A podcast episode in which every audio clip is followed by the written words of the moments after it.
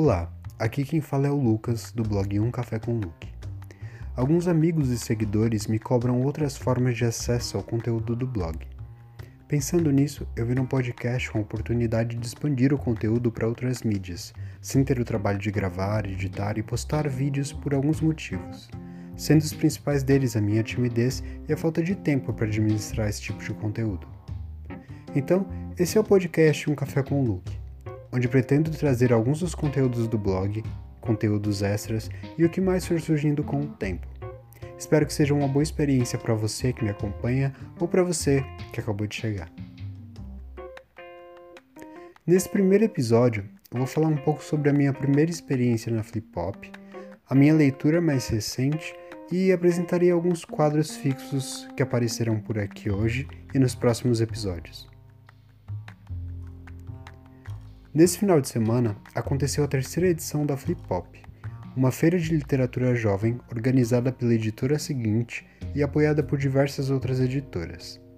Essa foi a minha primeira experiência no evento e eu conferi o último dia dele. Fui ao evento especialmente para prestigiar meu amigo Jonathan Marks, que integrou uma mesa sobre seres de literatura fantástica, junto com os autores Felipe Castilho, Eric Novello e Julia Moon. O bate-papo foi incrível. Eu não conhecia a autora Julia Moon e saí de lá determinado a ler uma obra dela o mais rápido possível. O mesmo aconteceu com Felipe Castilho, inclusive eu já tô com o primeiro volume do Legado Folclórico no meu Kindle e devo lê-lo em breve. Foi interessante acompanhar o bate-papo e descobrir a evolução da literatura fantástica no mercado editorial de acordo com a visão desses autores. Antigamente, como dito pela Júlia, as editoras não se interessavam sequer em manter um canal de contato com novos escritores, quem dirá incentivar e publicar fantasia. Ainda mais que pensavam que a literatura era uma coisa de cunho elitista e que algumas pessoas ainda possuem a visão de que há coisas na literatura que são menos literatura do que outras. O que, na minha modesta opinião, não passa de bobagem. Felizmente, hoje em dia a comunicação com as editoras ficou mais fácil e temos diversos títulos de literatura fantástica sendo publicados no Brasil, sendo de forma convencional ou de formas inteiramente novas e independentes, como é o caso da webcomic interativa Oséias, do Jonathan, e de diversas autopublicações que aparecem na loja da Amazon todos os dias. Se o mercado brasileiro está tão aquecido no que tange criatividade e autopublicações, é bem claro que há sim espaço e público para literatura fantástica no país. Outro ponto que também me chamou a atenção durante o bate-papo é a definição da literatura fantástica brasileira e quais são seus diferenciais perante a literatura fantástica mundial.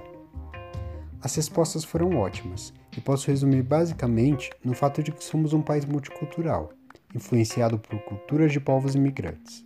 Como a Júlia disse, nosso país é uma grande suruba de culturas e referências, e isso pode ser expressado na literatura. Fechar os olhos para essa diversidade cultural do nosso país é negar a nossa brasilidade. Felipe Castilho também disse uma coisa interessante. A literatura fantástica brasileira não nega o Brasil.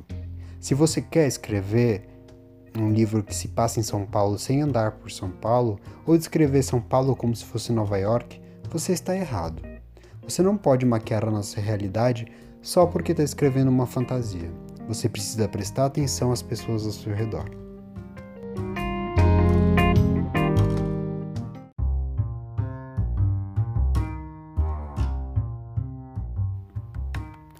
Como amante do terror, eu gostei bastante quando o Eric Novello que estava mediando o bate-papo, questionou os autores sobre a influência do terror em seus trabalhos. O Jonathan, por exemplo, faz um webcomic sobre um lobisomem cujos piores medos não são propriamente advindos do fato dele ser um lobisomem, e sim os medos reais que um jovem negro da periferia enfrenta diariamente. Também foi citado que o horror inserido em histórias de fantasia servem como uma desmistificação daquilo que vemos como monstruoso, ou que a sociedade tem como execrável, contribuindo para abrir os olhos dos leitores, quebrando paredes, furando bolhas e deixando claro que a diversidade precisa ser celebrada e não temida. Eu passaria horas ouvindo Felipe, a Júlia, o John e o Eric falando sobre literatura fantástica e seres fantásticos. Eu não sei se esse conteúdo será disponibilizado pela Flip de alguma forma, mas deixo como indicação aqui o episódio 55 do podcast Curta Ficção, que fala sobre fantasia urbana e tem como convidados o Eric, o Felipe e a Júlia. Eu amei a minha primeira e curta experiência no evento. Os autores que eu abordei pedindo autógrafo, pedindo foto, foram bem atenciosos e ver o Vitor Martins ali fazendo praticamente um discurso sobre Evelyn Hugo foi bem engraçado. Por falar em Vitor Martins, eu vou encerrar o tema flip hop e falar um pouco sobre a minha última leitura, que é um conto do Vitor. Antes de falar sobre a obra em si, eu preciso dizer que a capa de escrito em algum lugar, criada pelo ilustrador e quadrinista Bruno Freire, ficou simplesmente sensacional, dando continuidade àquele padrão de capas perfeitas do VM que você já deve conhecer.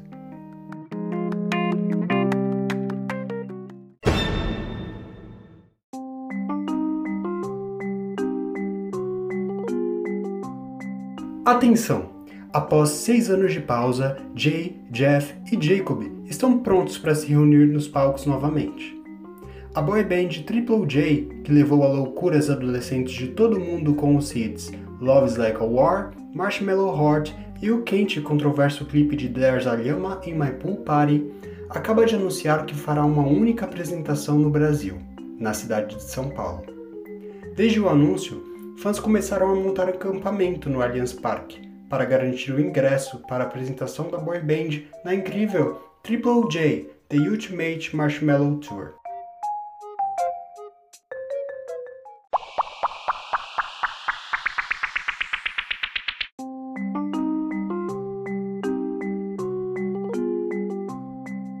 Este é, sem dúvidas, o evento mais aguardado por Antônio, um jovem de 26 anos que não sente vergonha nenhuma de virar a madrugada na rua para conseguir comprar ingressos para o show de retorno da Triple J, sua boy band favorita. Ele até tenta arrastar seus dois melhores amigos para o evento, porém, estes consideram-se velhos demais para esse tipo de experiência. Como o show é um evento super importante de várias formas para Antônio, não somente uma apresentação única de uma reunião de boy band, o rapaz decide encarar as 15 horas de fila sozinho, mesmo que para isso tenha que aturar o frio, uma calçada desconfortável, fãs barulhentos e espectadores curiosos tratando fãs como animais de zoológico. Ir ao show da Triple J significaria apagar de vez a presença e a bagunça que o seu ex-namorado lixo causou. Essa seria a oportunidade perfeita para encerrar uma fase e se permitir de vez ser um adulto de verdade. Quando o cenário parece o pior possível, o acaso coloca Gustavo, um rapaz de sua idade com sobrancelhas grossas e um sorriso matador, estrategicamente em sua frente na fila. Se você já acampou em algum show ou simplesmente passou horas em uma fila esperando portões se abrirem, sabe muito bem que pessoas costumam fazer amizades na fila. E é isso que acontece aqui. Gustavo e Antônio começam a conversar sobre a boy band, sobre lanches estranhos de redes de fast food e também sobre a vida, tornando o suplício da espera mais agradável. Porém, o que fazer depois que a fila acaba e não há mais a espera como desculpa para manter o papo? Ah, trocar números de telefone e seguir conversando, certo? Talvez. Se a situação de ter borboletas no estômago, um hálito de cereja refrescante e um moletom cheiroso não atrapalhasse as ideias de Antônio. Eu fico extremamente feliz toda vez que o Victor lança uma nova história, pois é sempre sinônimo de mais representatividade e visibilidade para pessoas que antes não conseguiam se enxergar inseridas em nossa literatura. Mais uma vez, o autor nos brinda com uma história cheia de representatividade, personagens apaixonantes, menos o Lucas e o Jeff, situações engraçadas, embaraçosas e um romance com situações brega, do jeito que a gente gosta, sem nunca deixar de abordar temas extremamente necessários e atuais em suas obras. Com a sutileza e leveza ímpar, o autor consegue abordar assuntos pesados como relacionamentos abusivos, masculinidade tóxica, a cobrança social de amadurecimento conforme moldes que não são nossos e o bullying, sem nunca soar pedante ou didático demais. É tudo sutil e bem executado. A mensagem principal do conto é simples, com aspas bem grandes. Basicamente, temos uma história sobre não se envergonhar dos nossos gostos pessoais e estarmos conscientes de que todas essas coisas fazem parte daquilo que nós somos.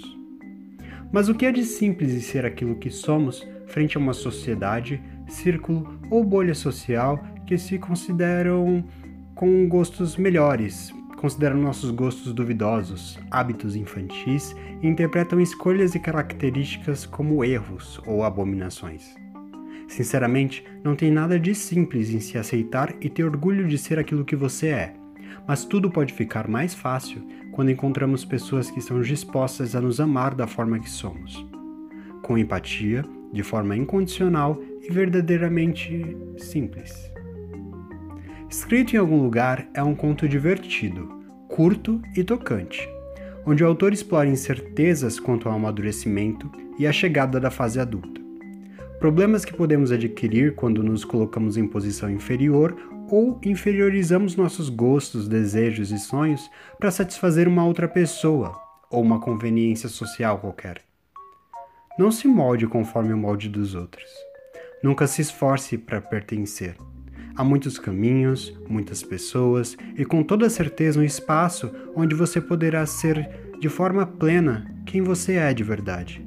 É assim que você vai amadurecer se conhecendo primeiro, e para isso é essencial que você não se pode com tesouras alheias.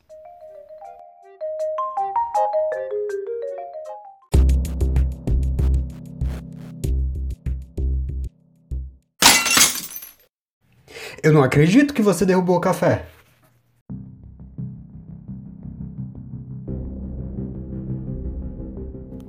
Esse vai ser o momento onde eu falarei sobre algo que me incomodou na semana ou simplesmente algo que me deixou puto de raiva, no português claro. Essa semana, o MEC bloqueou 348 milhões do orçamento de produção, aquisição e distribuição de livros, materiais didáticos e pedagógicos para a educação básica.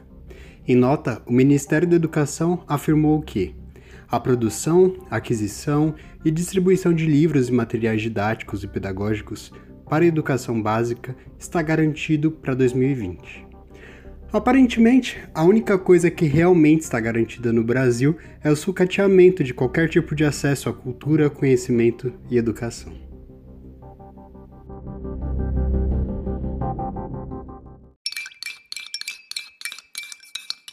Bora tomar um café?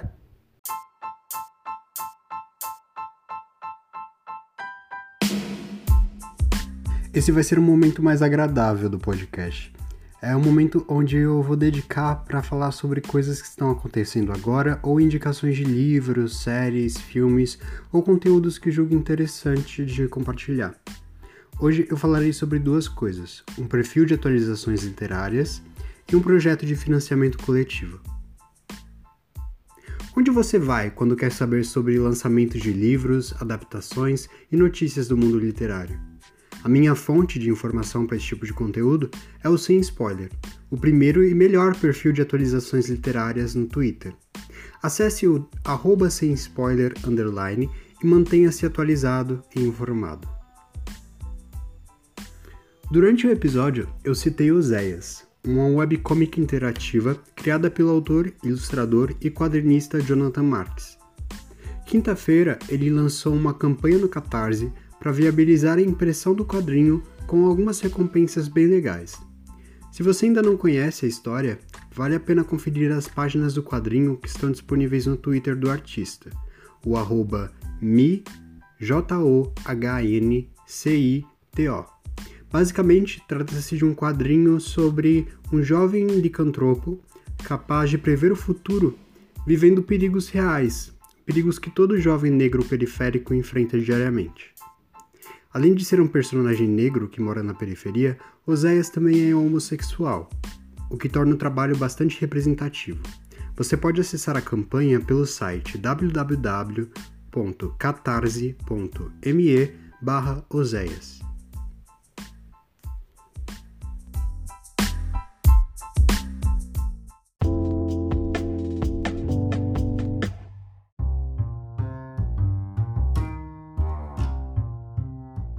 Esse foi o primeiro episódio do podcast Um Café com Luke. Obrigado por me escutar. Dicas e sugestões são extremamente bem-vindas. Grande abraço e até o próximo café.